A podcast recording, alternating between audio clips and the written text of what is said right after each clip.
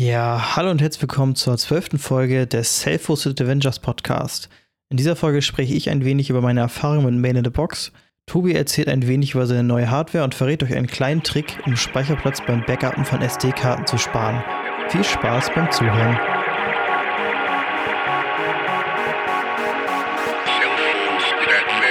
Ja, dann kommen wir mal zum ersten Thema des heutigen Abends und zwar dem Thema Mail. Mail, Self und Self-Hosting ist ja eigentlich immer so eine Sache, äh, wo man sagt, so, ja, das lohnt sich eigentlich nicht, weil man sowieso nur auf Spam-Listen äh, landet und eigentlich, auch wenn man alles richtig macht, äh, es trotzdem nicht funktioniert. Ähm, bei mir war nur die Idee dahinter, ich wollte es jetzt nicht als Hauptmail nutzen, sondern nur äh, für meine Service-Dinger. Das heißt, äh, solche Sachen wie Proxmox, äh, irgendwelche Docker, also mein Bitwarden sendet ja auch Mails raus. Da war es nämlich vorher immer so, dass ich dafür, also das Problem war, dass ich es halt nicht so geil fand, äh, da entweder mein, sag ich mal, in die SFTP-Settings meinen Haupt-Mail-Account einzutragen, damit er darüber Mails sendet und dann möglicherweise die Gefahr zu haben, dass meine Credentials dann in dieser Docker Compose sind und irgendwie, keine Ahnung, vielleicht mal wegkommen, man weiß es nicht. Ja, kennt man, glaube ich, selber, ne? Also ich habe es ja auch, ich habe jetzt noch einen Webd-Account, der wird dafür missbraucht, wo dann halt eine Sachen auch in Klarschrift irgendwie rumhühnern. Das ist natürlich auch nicht so geil. Äh, Wäre natürlich immer eine feine Sache, wenn man da irgendwie einen dedizierten hat. Da gibt es natürlich tausend Möglichkeiten und du hast ja dann dich für diese Lösung entschieden, die du jetzt natürlich gerade vorstellst. Und ähm, ja, dann bin ich gespannt, was du so zu erzählen hast. Ja, genau. Ähm, ja, bei mir war es nämlich auch so, ich habe mir dann einen äh, GMX-Account gemacht und ja, irgendwie hat mich das einfach nicht angeschockt, das so zu machen, äh, weil es halt irgendwie war ein bisschen blöd, nenne ich es mal. Und dann habe ich mich dafür entschieden, einmal Mail in eine Box aufzusetzen. Äh, es gibt da sehr viele verschiedene Mail-Server, die man nehmen kann. Zum Beispiel äh, gibt es ja auch noch, äh, weiß gar nicht, wie der heißt, irgendwas mit Q, glaube ich. Mailcow. Genau, Mailcow, das ist, glaube ich, ja die Docker-Variante, oder? Gibt es nur noch in Docker Only. Mhm. Das gab es früher mal nicht so.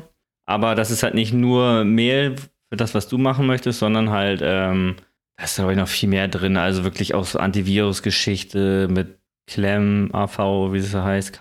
Clem, glaube ich, heißt das. Äh, und ja, und noch viel mehr. Ich wollte es ja früher auch mal aufsetzen, aber du hattest ja schon mal erzählt.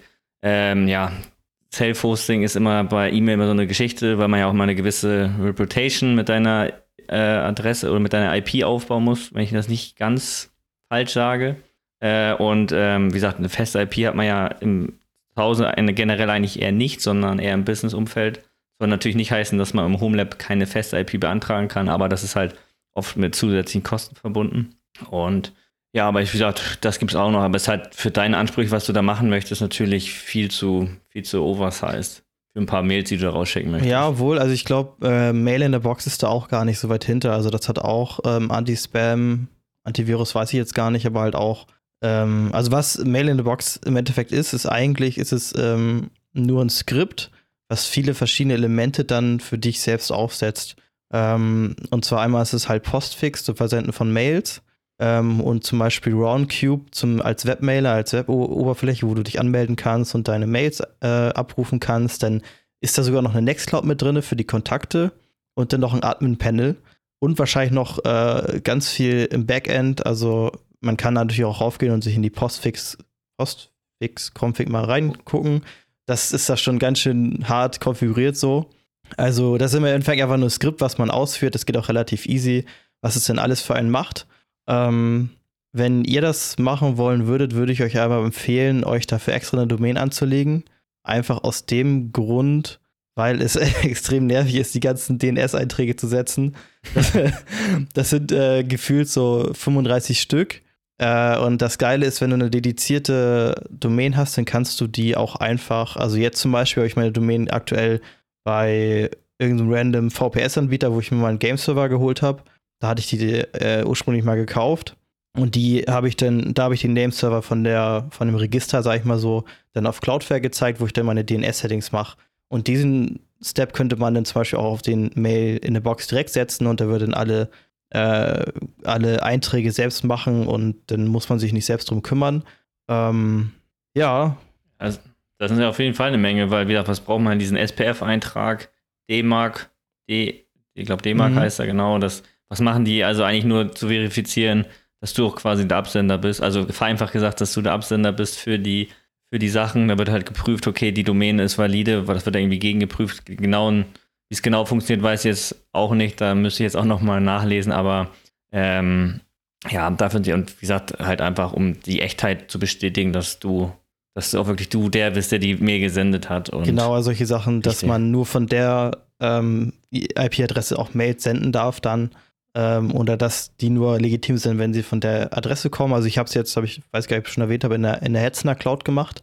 Äh, da habe ich die, die kleinste Variante genommen für irgendwie 3 Euro im Monat mit äh, 2 Gigramm, einer CPU Installieren hat natürlich dementsprechend lang gedauert, aber jetzt läuft es auf jeden Fall.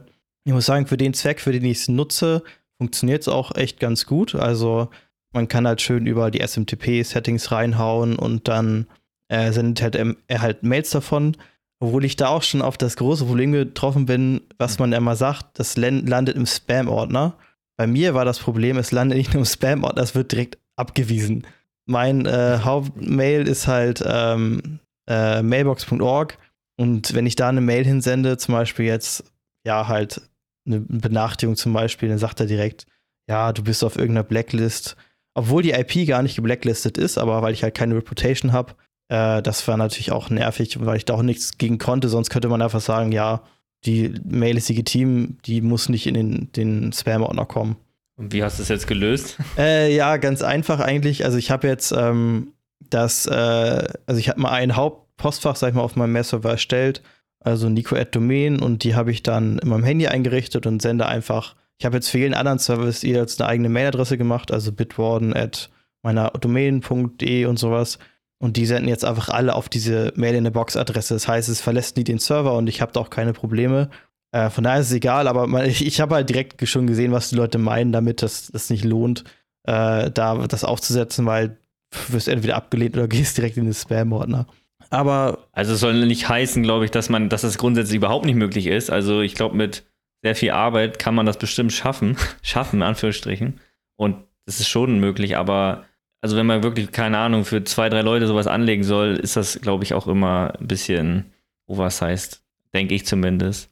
Was du da jetzt gemacht hast, nur für, sagen wir, die Service-Meldung ist natürlich auch schon aufwendig, mehr oder weniger, aber man braucht ja, wie, sagt, wie sage ich immer, man braucht immer was Neues zum Spielen. Ja, auf jeden Und, Fall. Und ähm, das ist dann natürlich schon ganz, ganz cool. Ja, aber du hast dich ja auch mit Post, Postfix, ja, Postfix hast dich auch noch ein bisschen rumgeschlagen. Ja, ne? das stimmt. Also ich muss sagen, ich habe auch irgendwie so einen kleinen Hass auf Postfix, weil äh, ursprünglich, also eigentlich basiert der Mail in the Box ja auch auf Postfix, aber ich meine jetzt in dem Fall speziell Postfix für äh, Proxmox, weil das hat einfach nicht funktioniert. Also ich weiß nicht, also ich habe da so viel rumprobiert und ich, das Geile war dann, ich habe versucht, eine Mail zu senden, eine Testmail, nachdem ich es eingerichtet habe, und habe von meinem eigenen Mail-Server die Meldung bekommen, du bist auf einer Blacklist. Also weil, weil Postfix nutzt irgendwie ein Relay, sag ich mal, oder sendet dann über das Relay. Also das Relay, Relay ist dann, glaube ich, der Mail in der Box-Server. Vielleicht habe ich das so falsch konfiguriert, aber im Endeffekt äh, wurde ich dann von meinem eigenen Mail-Server abgeblockt nach dem Motto, äh, du stehst hier auf dieser Blacklist, wahrscheinlich, weil ich in dem Fall jetzt auch von meiner Heimadresse, der es wahrscheinlich versucht hat zu senden. Ja, und da habe ich den sauren Apfel gebissen und habe äh, mein Gmail-Postfach eingerichtet. Also da habe ich das, den ganzen Aufwand, hat sich natürlich trotzdem gelohnt für die anderen Sachen, aber ja, war trotzdem ein bisschen bitter, bitter, dass es, ich das nicht überall einsetzen kann, jetzt wie ich das möchte. Aber ja, um nochmal zurückzukommen, ja, auf jeden Fall, also man kann es bestimmt auch einsetzen, obwohl es halt echt schwierig ist, wenn man auf Reddit mal guckt, so Leute betreiben das seit mehreren Jahren und die landen immer mal wieder, selbst wenn die schon eine gute Reputation haben, immer mal wieder auf irgendwelchen Spam-Listen. Und ich glaube, ich würde da auch nie zum Punkt kommen, dass man da halt wichtige Sachen drüber verschickt, ne? Weil die Gefahr einfach viel zu groß ist. Also wenn man einen neuen Job sucht und eine Bewerbung schickt, dann lieber nicht mit der Adresse, wa? Ja, das würde ich auf jeden Fall nicht empfehlen. Aber ich mein, Bei uns kam nie was an. Nein, aber selbst für einfache Dinge. Ich dachte mir auch, ja, eigentlich kann ich die, den ja auch nutzen, wenn ich mich bei irgendwelchen Services anmelde, aber stell dir mal mhm. vor, dass irgendwann ein Support-Fall und du musst den per E-Mail antworten, aber es geht einfach nicht. Nee. Ja, das stimmt. Da das recht. ist absolut kacke. Ja. Ja, ich habe ja schon dir schon mal öfter privat gesagt, so ja, hat mich eigentlich nie so interessiert, also mich, also Mail-Server aufzusetzen, denn eher so der, der, das Aufsetzen an sich, anstatt die Funktion. Ähm, aber ähm, ja, also ich weiß nicht, ob ich da jemals mit warm werde, das mal auszuprobieren.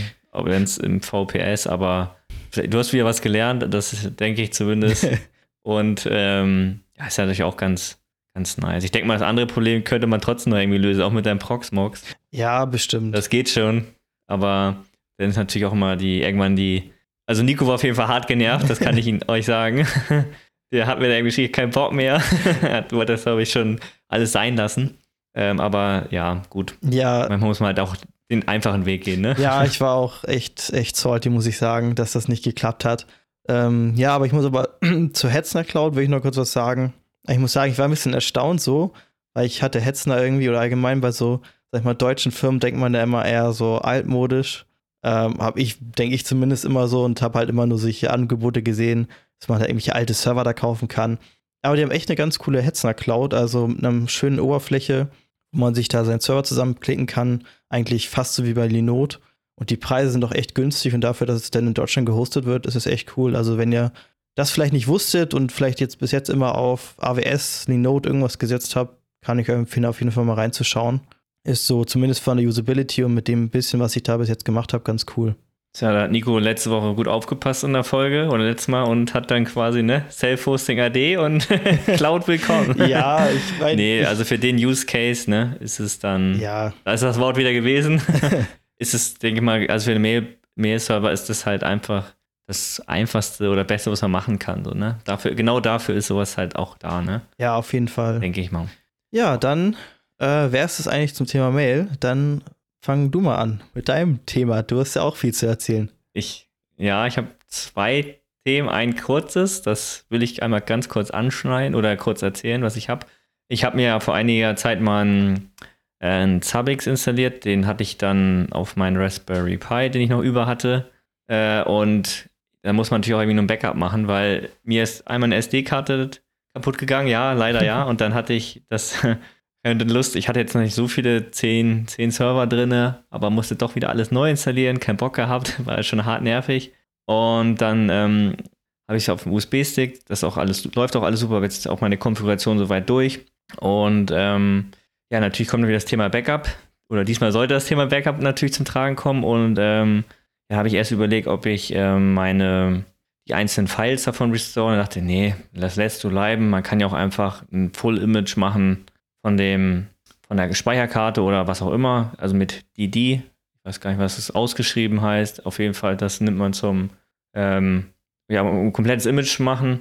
Und ja gut, da ich jetzt einen 64 GB USB-Stick drin habe, ist das dementsprechend auch so groß. Und das Problem ist, man könnte sagen, okay, das wird ja an sich funktionieren. Kann ich dann wegspeichern, habe ich dann einfach mit einem R-Klon noch in meine Cloud reingeschoben. Das ist, speichert erst auf meine USB-Festplatte und dann wird es dann nochmal in die Cloud gebackupt. Ähm, das Problem ist, wenn man SD-Karten oder auch USB-Sticks kauft, ähm, dass die manchmal, es fehlen manchmal ein paar Bytes von der hinten dran. Also wenn da 32 GB stehen, fehlen ein paar Bytes und dann kann man das dann nicht ähm, wiederherstellen. Ähm, und da gibt es halt ein, habe ich ein also ist es gutes Skript oder wie dann? Nee, nee, also es fehlen einfach, keine Ahnung, statt, dann fehlen einfach vielleicht 10 äh, Bytes und dann kriegst du es nicht wiederhergestellt. Also wenn du einen neuen Stick hast, baugleich, aber manchmal dann fehlen einfach ein paar Bytes. Fällt jetzt nicht genau auf, aber genau, dann kannst du es nicht zwangsweise wiederherstellen. Also du müsstest dann immer eigentlich einen nächstgrößeren USB-Stick nehmen. Ach so, du meinst, ähm, dass wenn du jetzt von einem 64 GB USB-Stick Image machst, ist das Backup nachher ein paar Bytes größer und passt deshalb nicht auf einen anderen 64 GB Stick, wenn du jetzt äh, restoren würdest, weil das zu groß wäre oder wie? Ja. Genau, ah. oder weil, weil es wird quasi die komplette Größe des USB-Sticks genommen, den du hast, und der hat dann, keine Ahnung, 64,5 äh, Gigabyte als Beispiel und der andere hat dann nur 64,04 oder so. Mm, okay. Und dann passt das nicht mehr. Deswegen, ja, dann hatte ich äh, zufälligerweise ein nettes Skript gefunden, das ist auch schon relativ alt, das nennt sich PyShrink. Und ähm, das habe ich dann einfach mal ausprobiert mit dem fertigen Image, was da geschrieben wird. Und dann statt den, was das genau macht, fragt mich nicht. ähm, werden wahrscheinlich einfach die Nullen weggestrichen etc., die sowieso nicht beschrieben worden sind. Und dann statt den 48, ja, 58 Gigabyte, die ich da letzten Endes für mein Image hatte, waren es dann nur noch 7,8. Das war natürlich schon ganz nice. Und man kann das Not auch noch zippen, das habe ich jetzt nicht gemacht, dann sind wir wahrscheinlich bei 2 oder so. Und das ist natürlich auch ganz, ganz schön, wenn man einen Restore fahren möchte oder ein Backup, falls es passiert, musst du nicht 58 Gigabyte runterladen, sondern halt, klar, man halt eine 100.000er Leitung oder noch mehr, Aber es dauert doch schon seine Zeit. Und wenn du nur noch 8 oder 2 GB runterladen äh, möchtest, äh, musst, ist das natürlich ähm, ganz angenehm. Ja, jetzt muss ich das halt äh, noch immer in mein Skript nochmal reinpacken, weil zurzeit backupt er einfach das ganze Verzeichnis. Das braucht er ja dann gar nicht so. Einmal quasi nur das letzte File davon hochschieben. Das muss ich nochmal anpassen, aber grundsätzlich passt das, weil ich mache zurzeit einmal die Woche davon Backup. Das reicht, weil so große Änderungen passieren da jetzt nicht. Und ja, das ist auf jeden Fall ein ganz nettes Skript. Auch einfach in der Ausführung einfach so ein Befehl, also ein Shell-Skript aufrufen und dann wie der alte heißt, wie der neue heißt und fertig. Dann dauert es ein bisschen, rödelt ein bisschen rum und dann hast du irgendwann das fertig kleine Image. Das ist echt ganz nice. Wie gesagt, ich würde das dann einfach in den, in den Notizen hier unten reinfügen, den Link und dann vielleicht ist der für einen interessant und davon noch nicht gehört. Genau. Ja, dazu erstmal. Dann das nächste Thema. Ich hatte es letzte Woche oder letztes Mal ja schon geteasert. Äh, ich habe mir neue Hardware gekauft. Endlich ist sie da. äh, ja, ich hatte im, wann war das? Im Dezember. Habe ich ja letztes Mal schon erzählt. Im Dezember haben wir, glaube ich, relativ viel über unser Backup natürlich gesprochen und irgendwie kamen wir auf das Thema, ja, irgendwie brauchen wir nochmal neue Hardware. Und das hat sich irgendwie so hochgeschaukelt. Nico hat ja schon letztes Mal erzählt, wie er sich da Produkte über Produkte gekauft hat. ja.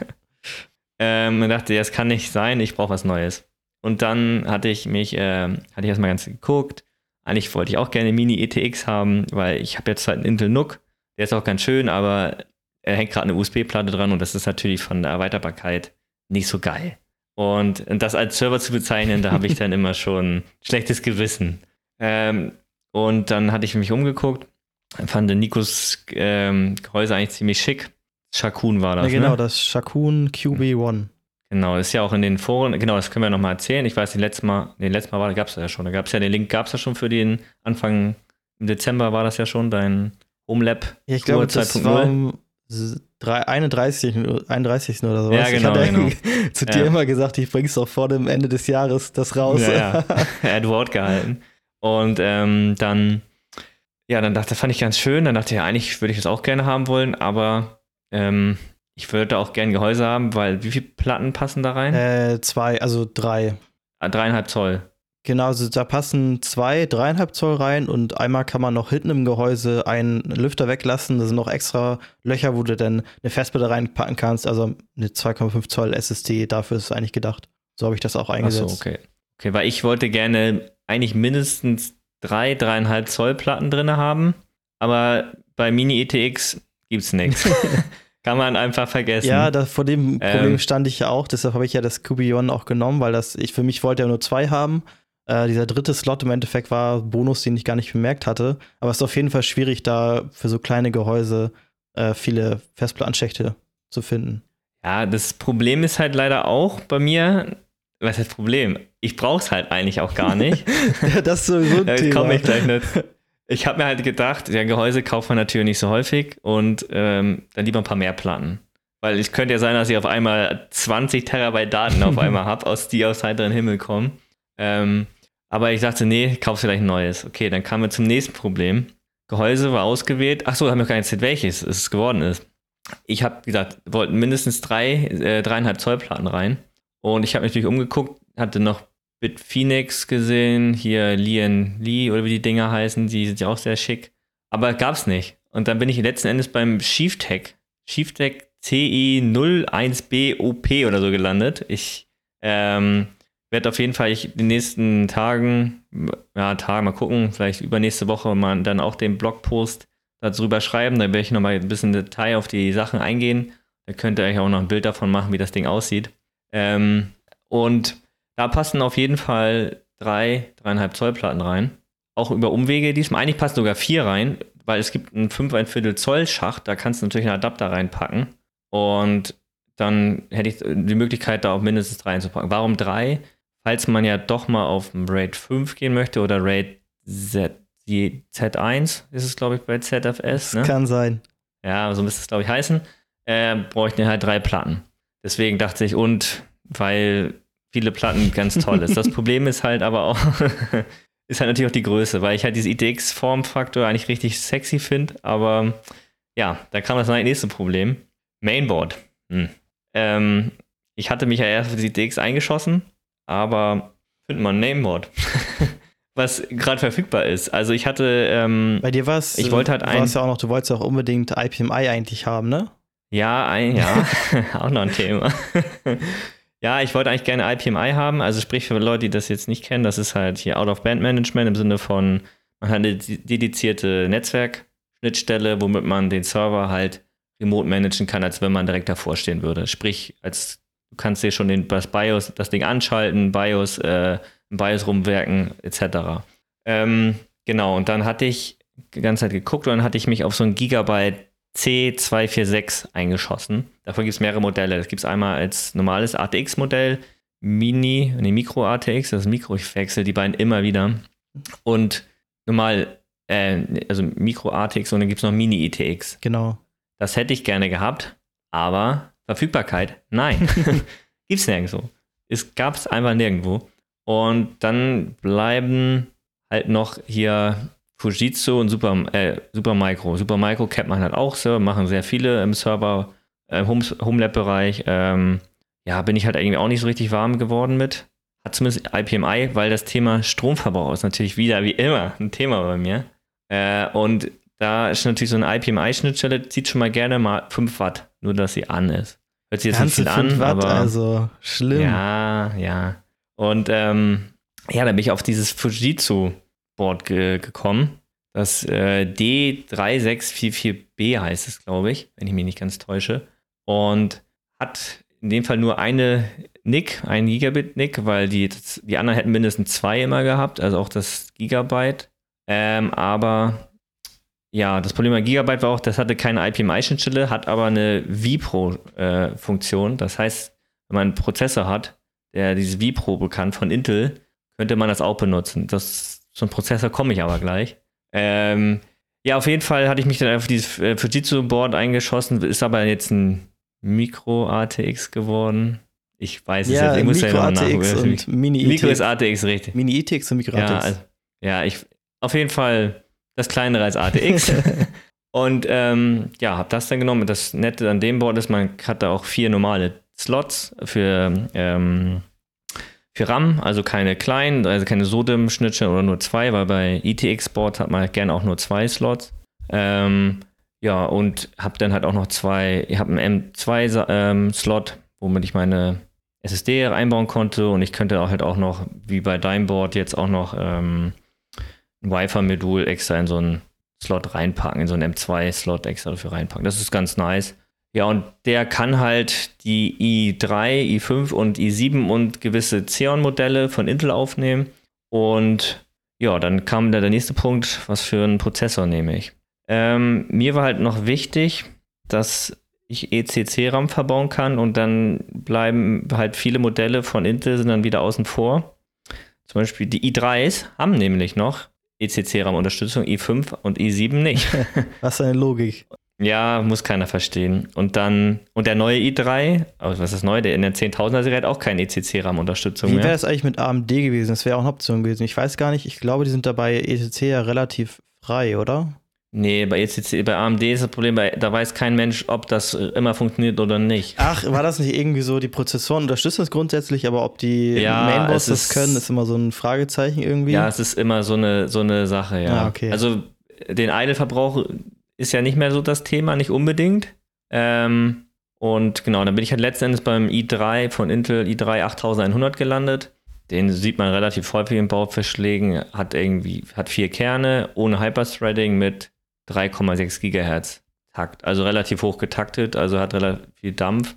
Obwohl das natürlich manchmal sinnvoll wäre, eher auf mehr Cores, Cores zu gehen, statt auf die ähm, auf Single-Core-Leistung, aber der war halt Preis-Leistung, hab den für 65 Euro bei eBay geschossen, eBay Kleinanzeigen und sagen wir guter Preis dafür. Und für das, was ich da machen will, ist das auf jeden Fall gut und hat halt ECC und RAM-Unterstützung.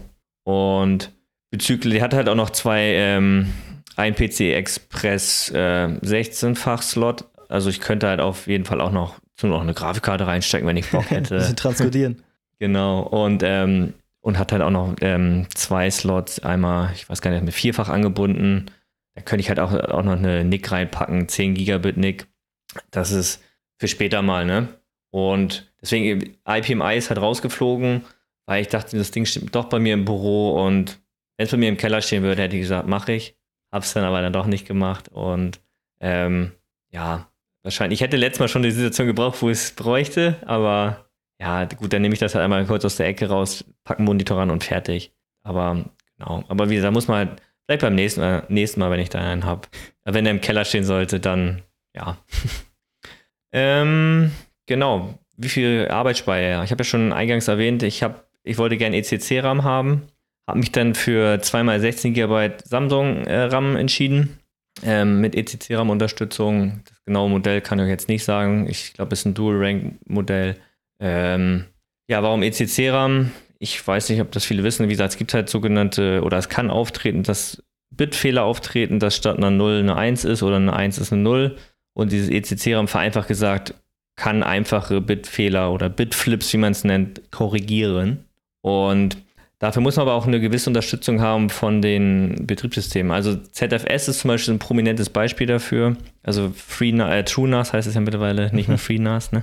Ähm, der kann damit umgehen. Ich weiß, muss ehrlich sagen, ich weiß gar nicht, ob die anderen Dateisysteme etc. auch das können, aber ich habe es mir einfach gesagt, das war jetzt nicht so viel teurer und dachte, wenn du dir gleich schon RAM holst, dann gibst halt 20, 30 Euro mehr aus oder wie viel das jetzt letztendlich waren und dann hast du gleich ECC-RAM, falls ich doch mal auf ZFS gehe. Ich weiß gar nicht, aber ich dachte eigentlich immer, ECC ähm, ist einfach direkt, ähm, sagen wir, im RAM-Riegel mit drin, der macht es automatisch. Ich würde jetzt so denken, okay, wenn das Betriebssystem dann noch mitspielen würde, wird es ja ähm, äh, so wie ich das äh, ECC verstanden habe, macht er das ja direkt im, im Chip, sage ich mal so, dass er das merkt. Ja, so. Aber da hat das Dateisystem eigentlich nichts mit zu tun. Also ich kenne es nur, dass ich öfter mal höre, ist ja aber auch so ein bisschen eine Debatte, okay, ist ECC sinnvoll, ist es nicht sinnvoll? Da höre ich zum Beispiel auch öfter, dass viele Betriebssysteme ja auch mittlerweile, sag ich mal, andere Mechanismen haben, um Datenkorruption oder auch solche Bitfehler zu entdecken. Oder wie, was meinst du da genau mit der Dateisystemunterstützung?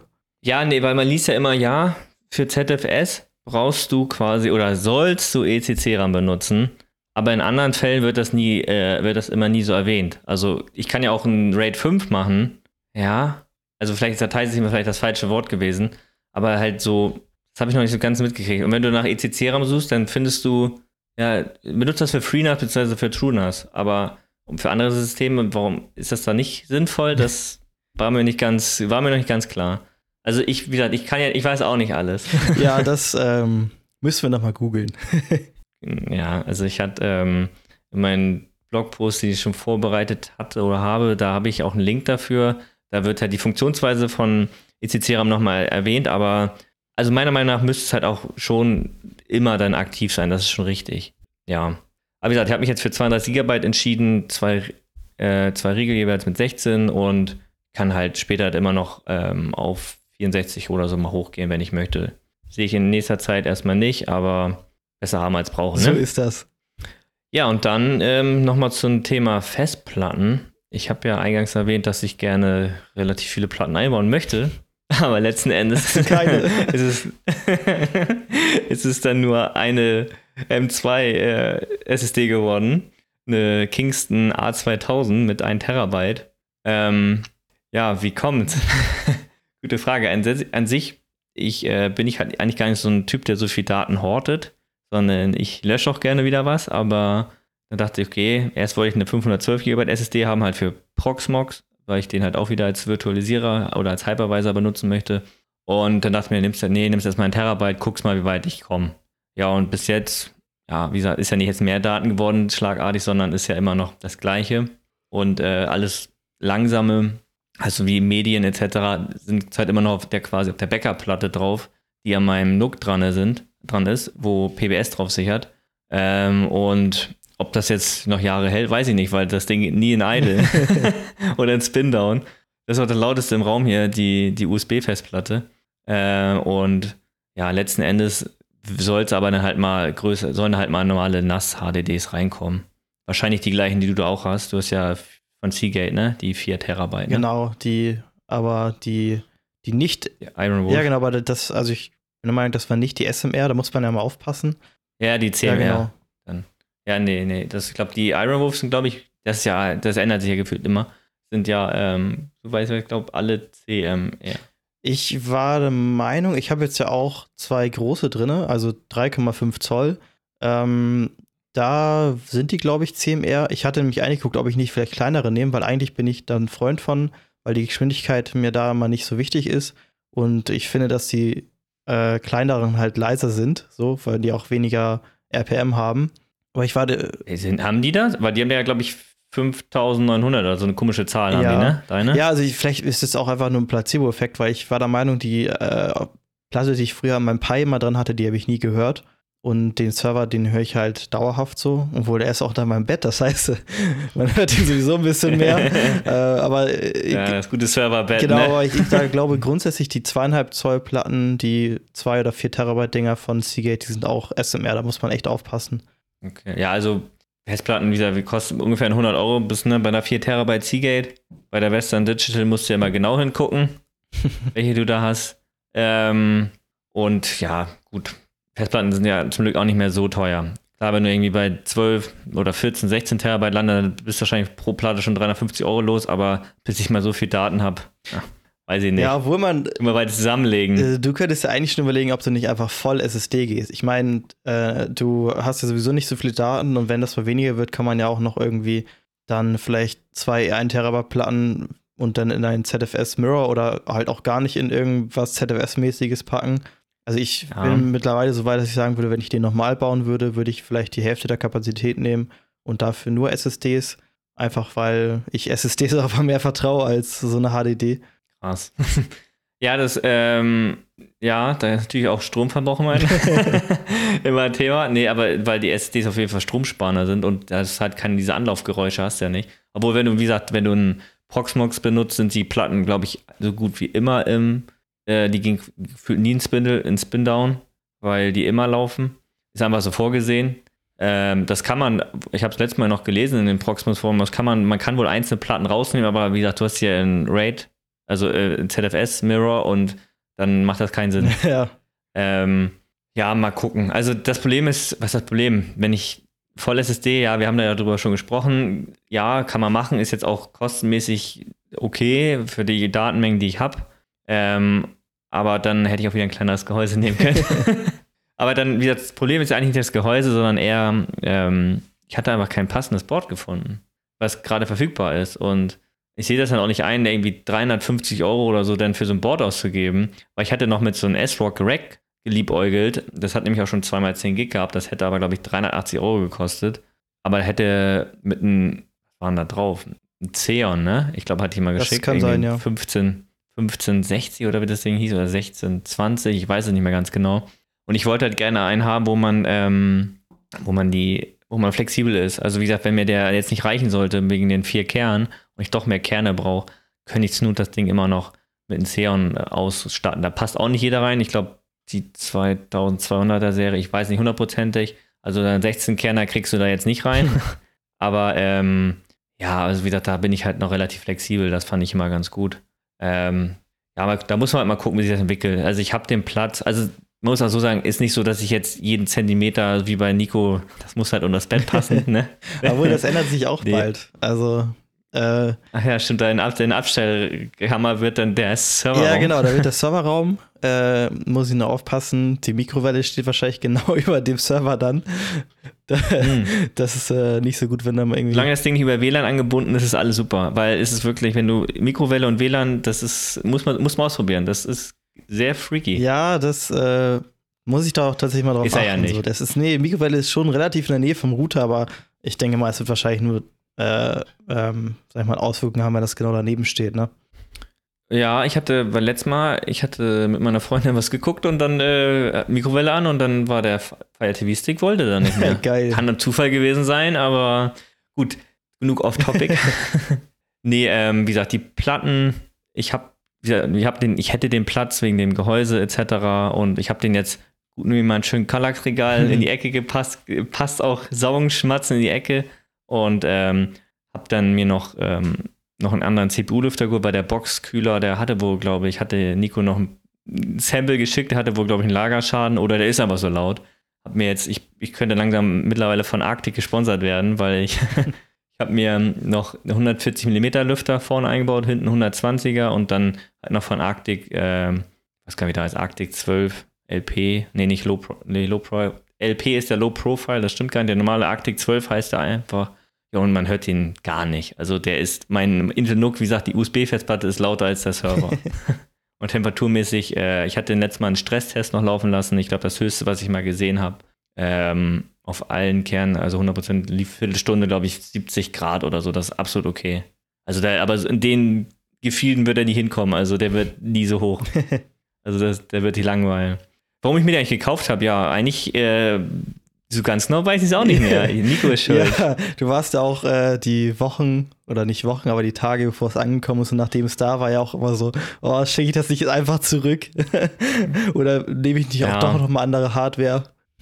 Ja, ja, aber ich war da irgendwie doch, wo das ähm, Gehäuse kam, dachte, hm, ist doch ganz schön groß.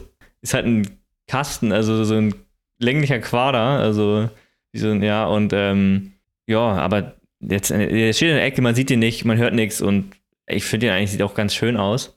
Ähm, und was ganz schön bei diesem Gehäuse ist, ähm, man kann den halt so nach vorne aufklappen. Also gerade wenn du da, weil das Mainboard ist nicht an der, äh, was, vertikal, sondern horizontal. Ist es ja, richtig? Ist richtig? Ja, ja, horizontal, horizontal eingebaut. Ähm, und ja, das ist eigentlich ganz, also man kommt da überall sehr gut ran. Also bis auf das Netzteil, bis ich habe mir noch ein 300 Watt Be Quiet Netzteil geholt. Völlig oversized, aber weil ich erst überlege, ob ich mir so ein Pico PSU Netzteil hole, aber habe ich dann mich doch dagegen entschieden. Ähm, ja, aber kommt man super ran und sagt, verrichtet seinen Dienst jetzt in der Ecke und ist super. Was ich jetzt damit vorhabe, mal gucken. Also ich bin jetzt immer noch wieder viel mit Kubernetes ähm, zu tun. Ich habe, glaube ich, die letzten zwei Tage wieder bis in die Nacht immer da rumhantiert und 5000 Mal mit Terraform meine ganzen VMs gelöscht. und ja, bis jetzt habe ich eigentlich nur mein PBS, also mein Proxmox Backup Server, einmal rüber migriert auf die neue Maschine und sonst läuft da nichts. Ah, doch, doch, doch. Ich habe mir noch einen Windows 2019 Server drauf installiert. Der ist aber aus. Nur man, man braucht ihn ja vielleicht mal. Ja, mal gucken, was ich damit jetzt noch so. Da findet sich schon ja, was. so fängt das also, an. Bald ist das, äh, der Server, Server-Rack nicht mehr fern. ja, es ist ja, wenn ich, wenn ich Platz, wenn ich einen Keller hätte, wo ich es hinstellen könnte, bin ich der Erste, der es machen Platz würde. findet man immer. Ist nur der äh, Frauen-Approval-Faktor, der immer da mitspielt bei dir. Ja, das stimmt, das stimmt. Nee, aber ähm, ich bin ganz happy mit dem Ding und wie gesagt, Performance ist gut und wie gesagt, vielleicht würde ich auch alle meine Services alle mal auf den rüber migrieren und gucken, was ich mit dem Nook mache, obwohl der auch immer noch super ist. Aber wenn ich da einen Stresstest mache, da war ich bei über 80 Grad. Also so ein Nux wird schon, so Nuck wird schon relativ warm, wenn man den mal ordentlich befeuert. Mhm. Aber ja, also wie gesagt, ich bin da sehr happy mit und schauen wir mal. Ich habe bestimmt die nächsten Wochen noch viel darüber zu erzählen. Können wir gespannt sein. Ja, und dann, ja, wie gesagt, ich werde dann halt die nächsten, ich weiß nicht, diese jetzt nicht, aber übernächste Woche dann meinen Blogpost ähm, zu Ende schreiben bzw. veröffentlichen. Mal gucken. Ich habe mir doch ein bisschen inspirieren lassen von Nico. so die Struktur und ähm, mal gucken. Damit man halt, wie gesagt, noch ein paar Facts noch mal ein bisschen hat und ich kann einer das als, Bo als Bauvorschlag auch nehmen und ein bisschen updaten, wie er möchte. Genau, damit du dich auch genau. äh, endlich mal als richtiger Homelabber hier ähm, beweisen kannst, ne? weil das, was du vorher als Homelab bezeichnet hast mit deinem kleinen Nook, ja. das war ja schon so ein bisschen ja. kennenswertig, würde ich sagen. Ja. das stimmt. Erst mit einem Pi angefangen und wie bei dir. Also ich war ja erst, erst war ich ja mit Pi, dann habe ich dich herangeholt und dann hast du ja relativ schnell geupdatet, ne? Ja, ich, ähm, ein Jahr ungefähr, ne? Ich glaube Mitte mhm. 2019 habe ich angefangen, Mitte 2020 geupgradet. Oh, dieses Jahr muss ich wieder upgraden. Nein. Ja, aber du hast ja dieses Jahr schon an relativ viel geshoppt, ne? Also, ja, das stimmt. Also. Und der, der zweite Not steht gerade auch ein bisschen still bei dir, es ne? Es geht. Also, ähm, da läuft mein Proxys Backup Server drauf und ich habe jetzt einmal GitLab aufgesetzt, um da ein bisschen rumzuspielen. Aber ja, das war's bis jetzt. ja, mal gucken. Also, er wird sich schon was finden. Ist jetzt nicht, wie gesagt, was habe ich für die Komponenten bezahlt? Ich glaube, so um die 600 Euro waren das bei mir. Ohne, jetzt ohne HDDs, ne? Also bis auf die SSDs. Ja, ist natürlich schon relativ, ist ja schon eine Stange Geld, ne? Gerade weil man es nicht unbedingt braucht, aber was braucht man schon im Leben? Ne? Genau, ne? damit kann man sich alles äh, rechtfertigen. Genau, richtig. Dann statt lieber 600 Euro für sowas ausgeben, statt 3 Euro für einen Mailbox-Account, ne? ja. Nee, gut. Ich glaube, wenn du nichts mehr hast, dann ähm, soll es das für heute gewesen sein. Ja, dann äh, übernehme ich mal den Schluss. Dann vielen Dank fürs Zuhören. Wir hören uns in zwei Wochen wieder. Ciao.